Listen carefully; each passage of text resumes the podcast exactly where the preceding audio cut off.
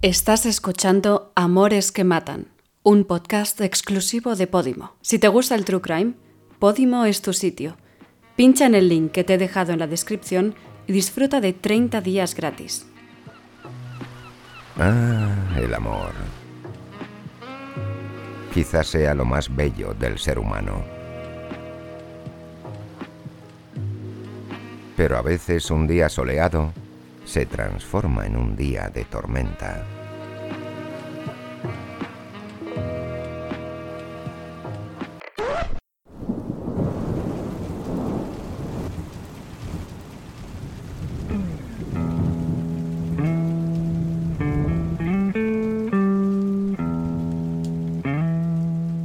En este podcast vamos a hablar de amor.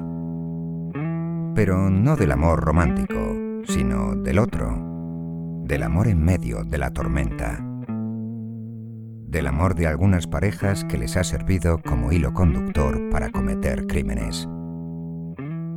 Bienvenidos a Amores que Matan.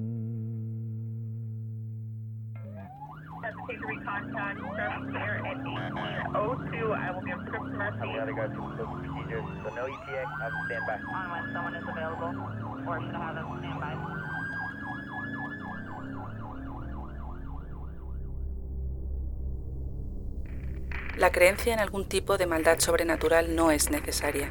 Los hombres por sí solos ya son capaces de cualquier maldad. Joseph Conrad.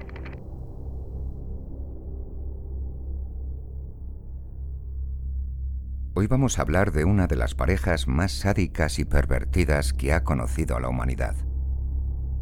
Un caso que conmocionó a Inglaterra y al mundo, y que nos hace preguntarnos una vez más hasta dónde es capaz de llegar la crueldad del ser humano.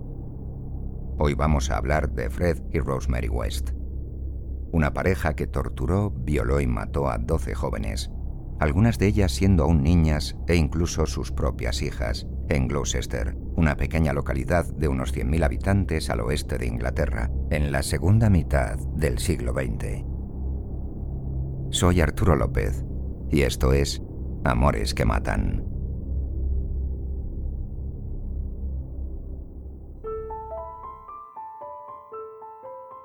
Fred West nació en Herefordshire, Inglaterra, en 1941, en una familia pobre de labradores.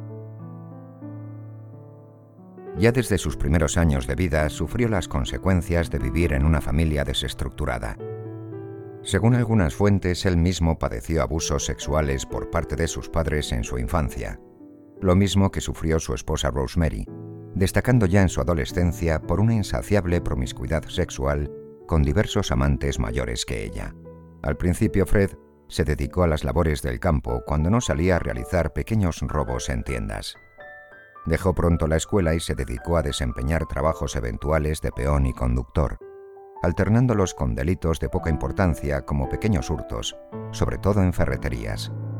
Se convirtió en un coleccionista compulsivo de herramientas, clavos, tornillos, taladros, martillos, todo lo que le sirviera para mecánica, carpintería, construcción. En 1958, a los 17 años, Fred West quedó gravemente lesionado a causa de un accidente de moto, estando incluso en coma una semana a causa del fuerte traumatismo en la cabeza. Le operaron y le colocaron una placa metálica en el cráneo. También se rompió una pierna, la cual quedó más corta que la otra, sufriendo siempre de una marcada cojera. Después de aquel grave accidente, se convirtió en una persona muy propensa a explosiones de ira y violencia, padeciendo una absoluta falta de control emocional. Cuando tenía 20 años fue acusado de violar a su hermana menor, pero el caso terminó siendo sobreseído. Había ganado su primera batalla frente a la sociedad. Después de este episodio decidió abandonar la casa familiar y, según decía él mismo, viajar por el mundo, terminando en Gloucester, donde conoció a la que fue su primera mujer, Rena Costello, una ex prostituta con antecedentes policiales. Rena terminó abandonando a Fred, marchándose a vivir a Escocia y dejando sus dos hijas al cuidado de él. En 1967, Fred tuvo una relación con la que era la niñera de sus hijas, Anne McFall, dejándola embarazada.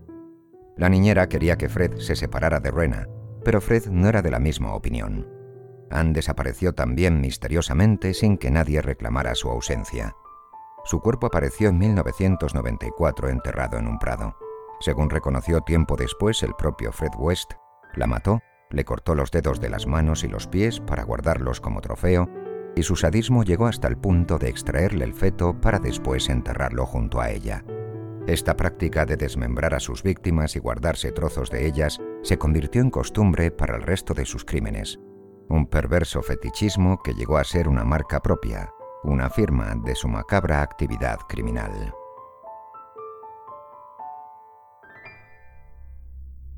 La pareja se conoció en una parada de autobús cuando Fred tenía 30 años y Rosemary tan solo 15. Poco después del asesinato de Anne, casi inmediatamente después se fueron a vivir juntos a una caravana, a unos 50 kilómetros de Gloucester, junto con las dos hijas que tenía Fred de su primer matrimonio con Rena, Germaine y Anne-Mary. Después de trasladarse a vivir a una vivienda, se mudaron por segunda vez al número 25 de Cromwell Street dirección donde llevaron a cabo la mayoría de sus crímenes, el santuario de los horrores. Pero antes de mudarse a su nueva guarida, desapareció en 1971 misteriosamente Charmaine, una de las dos hijas de Fred, y sorprendentemente nunca se investigó esa desaparición. Fred justificó su ausencia diciendo que se había marchado a Escocia para vivir con su madre, pero la madre, Rena Costello, reclamó a su hija Charmaine, Fred sintió que tenía que deshacerse también de Rena, y un día quedó con ella para hablar de Charmaine. Fred se encontraba muy borracho cuando apareció su exmujer. Al poco de reunirse con él, la golpeó y después la estranguló.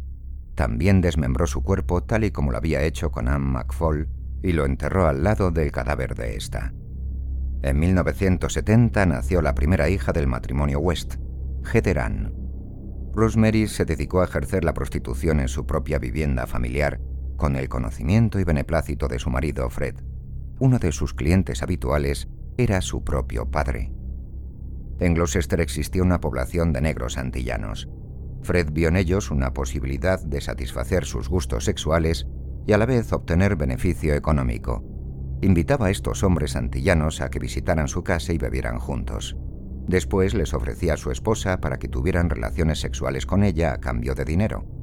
Fred había instalado una mirilla en la puerta de la habitación donde se prostituía Rosemary para excitarse mientras veía las escenas en las que se acostaban varios hombres de color con ella. Incluso llegaba a tomar fotografías para después publicarlas en revistas de contactos sexuales. En 1972 nació la segunda hija del matrimonio, Mae, Mae West, y durante los años posteriores tuvo otros siete hijos de diferentes padres. Fue en aquella época cuando contrataron como niñera a Caroline Roberts, vecina de la pareja de 17 años de edad. Caroline, después de rechazar sucesivas propuestas del matrimonio de carácter sexual, un día fue drogada y violada por los dos. La niñera denunció el caso a la policía, pero poco después sorprendentemente retiró la denuncia. Una vez más, los West salían airosos de sus fechorías y vidas de depredadores. Si te está gustando este podcast, recuerda que hay más opciones de True Crime en Podimo. Pincha en el link que te he dejado en la descripción y disfruta de 30 días gratis para descubrir cientos de podcasts como este. El matrimonio construyó un auténtico centro de tortura y violación en el sótano de su vivienda familiar donde incluso grababan en vídeo las violaciones y torturas a las que sometían a sus hijas. Anne-Mary, de 8 años de edad, fue allí atada y violada por su padre, Fred West, ante la pervertida mirada de Rosemary. Pocos años después la niña quedó embarazada y siendo aún adolescente abandonó el hogar familiar. En su ausencia, el matrimonio se centró en la otra niña, Heather, como blanco de sus fechorías, hasta que un día también desapareció sin más. El sádico matrimonio conoció a una costurera de 17 años, Linda Goff, a la que invitaron a vivir con ellos en su vivienda de Cromwell Street, en teoría para cuidar de sus hijos. Ella accedió y allí comenzó su calvario. La encerraron durante días en el sótano donde la sometieron a terribles torturas, violándola y haciéndola víctima de inenarrables prácticas sexuales varias veces al día, hasta que al final la estrangularon. Como ya era habitual en el ritual post-mortem de Fred West, desmembró partes de su cuerpo, dedos y los huesos de las rodillas, y enterró el cadáver en su propio garaje. Cuando la familia de Linda les preguntó por su desaparición, Les dijeron que la joven había trabajado durante una temporada con ellos, pero que un día se marchó sin más, sin decir a dónde. Ahí quedó todo. Poco tiempo después, Lucy Partington estaba esperando el autobús cuando se encontró con el matrimonio West, quien se ofreció a llevarla en su coche. Esa sería su desgracia, al igual que la de Carol Ann Cooper. Ambas fueron torturadas, violadas y asesinadas. Sus cadáveres también fueron descuartizados y enterrados en la vivienda de los West. A pesar de haber sido denunciada la desaparición de ambas jóvenes, nada las vinculaba con la pareja de sádicos psicópatas. Fred y Rosemary West seguían siendo muy afortunados. Entre las primaveras de 1974 y 1975, las jóvenes Teres Sigenthaler de 21 años, Juanita Mott de 18 y Shirley Hubbard de 15 padecieron la misma suerte. Después de haber sido torturadas y violadas, sus cuerpos fueron enterrados en el sótano de la casa de Cromwell Street. También fueron troceadas partes de sus cuerpos y guardadas como macabros recuerdos. Se han conocido terribles detalles de la especialización que iban desarrollando Fred y Rosemary. En el caso de Shirley, la amordazaron con cinta adhesiva todo el cráneo, permitiendo respirar a través de una pajita también adherida a su cabeza. Así la mantuvieron con vida durante una semana. Cuando los investigadores encontraron el cadáver de Shirley, aún estaban pegadas a su cráneo la cinta y la pajita con la que respiraba. Juanita Mott fue torturada aún más salvajemente, si cabe. Su cuerpo fue amordazado con medias y con cable eléctrico, inmovilizándola completamente, de tal manera que pareció una madeja sin permitirle a duras penas respirar. Cuando se aburrieron de tenerla así durante días, la colgaron de una cuerda tal cual estaba de amordazada y por fin Días más tarde la estrangularon. Su cuerpo lo enterraron envuelto en todo el cúmulo de cables y medias, con los únicos rasgones que necesitó hacer Fred para seccionar los dedos y huesos de las rodillas y quedárselos como trofeos, tal y como marcaba su ritual, su firma propia. En ese tiempo, cuando el matrimonio ya se sentía especializado en torturas y asesinatos, Fred seguía organizando orgías entre los hombres de origen antillano y su mujer y no solo filmaba esos encuentros, sino que además visionaba después los vídeos grabados en el salón de su casa en compañía de sus propios hijos. En esas orgías acabaron participando las hijas del matrimonio forzadas por sus padres.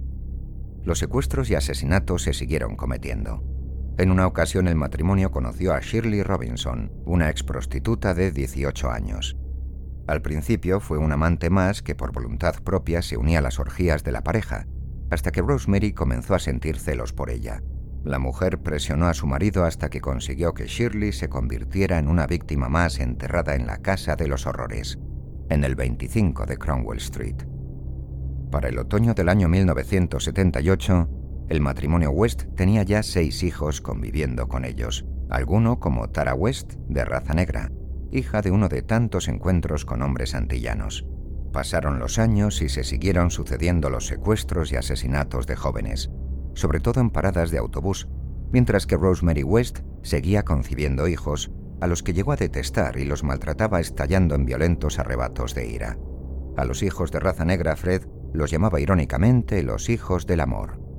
Heather y Mae West siguieron siendo violadas por sus padres pero Heather conoció a un joven con el que inició un noviazgo y al que le confesó las atrocidades que ocurrían en su hogar con sus propios padres.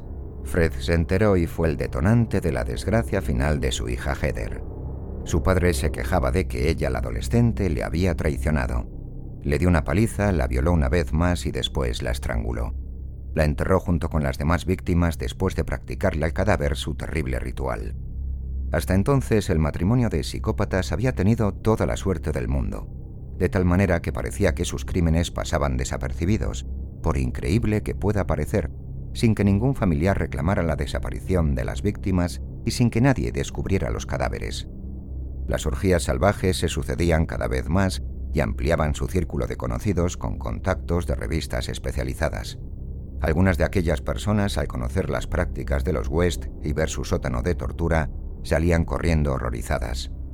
En agosto de 1992, una amiga de una de las hijas de los West le contó a su madre los abusos a los que dijo su amiga que le sometían sus padres. Al final la información terminó en conocimiento de la policía y se inició una investigación. Los menores fueron trasladados a una casa de acogida y el padre fue detenido acusado de violación. Los hijos, a la hora de declarar, incurrieron en varias contradicciones. Tiempo después se supo que coaccionados por su madre para que no contaran la verdad porque destruirían la familia. La policía llegó a descubrir numerosos vídeos sexuales en la casa de los West, pero por increíble que pueda parecer, permitieron a Fred que volviera a su casa a pasar la Navidad de aquel año. Más tarde el juez decidió no llevar adelante el caso y en junio de 1993, Fred West volvía a hacer su vida normal. Pero en una ocasión, organizaron una fiesta en su casa con sus amigos de raza negra y un grupo de drogadictos del barrio, en la que obligaban a participar a sus hijos e hijas. Una de las jóvenes fue violada por Fred y al día siguiente, cuando se recuperó, se lo contó todo a un amigo suyo. Este fue a la policía y en ese momento empezó a cambiar la buena fortuna de Fred y Rosemary West. Llegó a conocimiento de la detective Hazel Savage, quien siempre sospechó de la auténtica naturaleza del matrimonio West. Removió Roma con Santiago hasta conseguir una orden de registro para el 25 de Cromwell Street. Así pues, el 24 de febrero de 1994, un grupo de la policía armado con picos y palas llegaba al domicilio familiar. A los pocos días de empezar a cavar empezaron a salir a la luz restos óseos humanos. Fred confesó alguno de sus crímenes mientras iban apareciendo restos humanos de varias personas distintas. A Rosemary se le acusó inicialmente de complicidad, a pesar de que ella intentaba hacerse pasar por una víctima más de su marido Fred. Para proteger a su mujer, Fred declaró que fue él solo quien cometió los crímenes, según iban apareciendo más cadáveres, el de Heather, Shirley, Robinson, etc. Y se abrió además la investigación por la desaparición de Rena y Charmaine. Identificar los nombres de los cadáveres no era tarea fácil por aquel entonces, pero, sorprendentemente, Fred colaboró en la identificación de Rena, Anne McFall y Charmaine.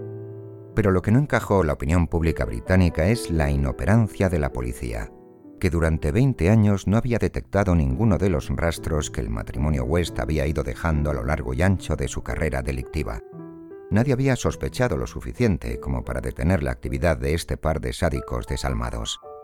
En una ocasión, el profesor de gimnasia de Anne Mary informó al asistente social de los moretones que lucía la niña. Cuando fueron a casa de los West para tener una reunión con ellos, salieron encantados por la amabilidad y hospitalidad con las que fueron recibidos, sacando como conclusión de aquel encuentro que todo en esa casa estaba en orden, coincidiendo todos con Rosemary West cuando mencionó entre risas lo difícil que resultaba que entrasen en razón los adolescentes en aquellos tiempos. Nadie sospechó sobre los motivos que inducían a que unos niños fueran mal vestidos, tuvieran recurrentes conversaciones sobre sexo con absoluta normalidad, dejaran de asistir a clase cada dos por tres y lucieran daños físicos de forma habitual. El 30 de junio de 1994, Fred y Rosemary West fueron llevados ante un tribunal de Gloucester. Él fue acusado de 11 asesinatos y ella de 10. Él se declaró culpable, ella se declaró siempre inocente. Fred intentó consolar a Rosemary en la audiencia conjunta, pero ella se mostraba esquiva y fría hacia él, incluso indiferente. Esa actitud provocó un estado depresivo en su marido. Poco después, intentando conmover a su esposa, le escribió una carta diciendo, Siempre estaremos enamorados, siempre serás la señora West para todo el mundo. Eso es lo importante para mí y para ti. Parece que el monstruo para algunas cosas sí que tenía su corazoncito. Fred fue ingresado en la prisión de Winson Green de Birmingham. El 1 de enero de 1995, Frederick Walter Stephen West se suicidó en prisión. Aprovechó el momento en el que los guardias de la celda almorzaban para ahorcarse con unas sábanas hechas tiras. Lo tenía todo planeado con antelación, sabiendo cuándo sería el mejor momento para hacerlo. Como gran cobarde que siempre había sido, no podía soportar la idea del gran recibimiento que le estaban preparando los presos en todas las cárceles del país, como asesino y violador de niños que era. Prefirió quitarse la vida. En un bolsillo suyo se encontró una nota en la que había dibujado una lápida en cuyo interior escribió, Con amorosa memoria, Fred West, Rose West. Descansa en paz donde no cae la sombra. En perfecta paz, él espera a Rose, su esposa. Es increíble, pero todavía reconocía que tenía paz y se iba en paz. Rosemary Pauline West fue juzgada el 3 de octubre de 1995 y condenada por unanimidad del jurado el 22 de noviembre de ese mismo año a cumplir 10 cadenas perpetuas. Un amplio número de testigos dieron testimonio de varios de los abusos y agresiones cometidos por Rosemary, pero la defensa intentó demostrar que no incurrió en asesinato. No obstante, la misma defensa cometió un grave error para su cliente pidiendo que subiera al estrado a declarar. Su actitud chulesca, violenta y desafiante fue recibida por el jurado como un claro síntoma de culpabilidad. El jurado la declaró culpable de los asesinatos de Charmaine, Shirley, Heather y otras chicas enterradas en su propia vivienda. En octubre de 1996, la vivienda del número 25 de Cromwell Street fue demolida y cada ladrillo y cada madera de la casa fueron aplastados y destruidos para evitar que se convirtiera el emplazamiento en lugar de peregrinaje de cazadores de recuerdos macabros, dada la espectacular repercusión que había tenido el caso en los medios de comunicación. El 30 de septiembre de 2011, el London Mail informó que Rosemary West había desistido de formular más recursos contra su condena y canceló la última apelación. Se había resignado a pasar el resto de su vida en prisión.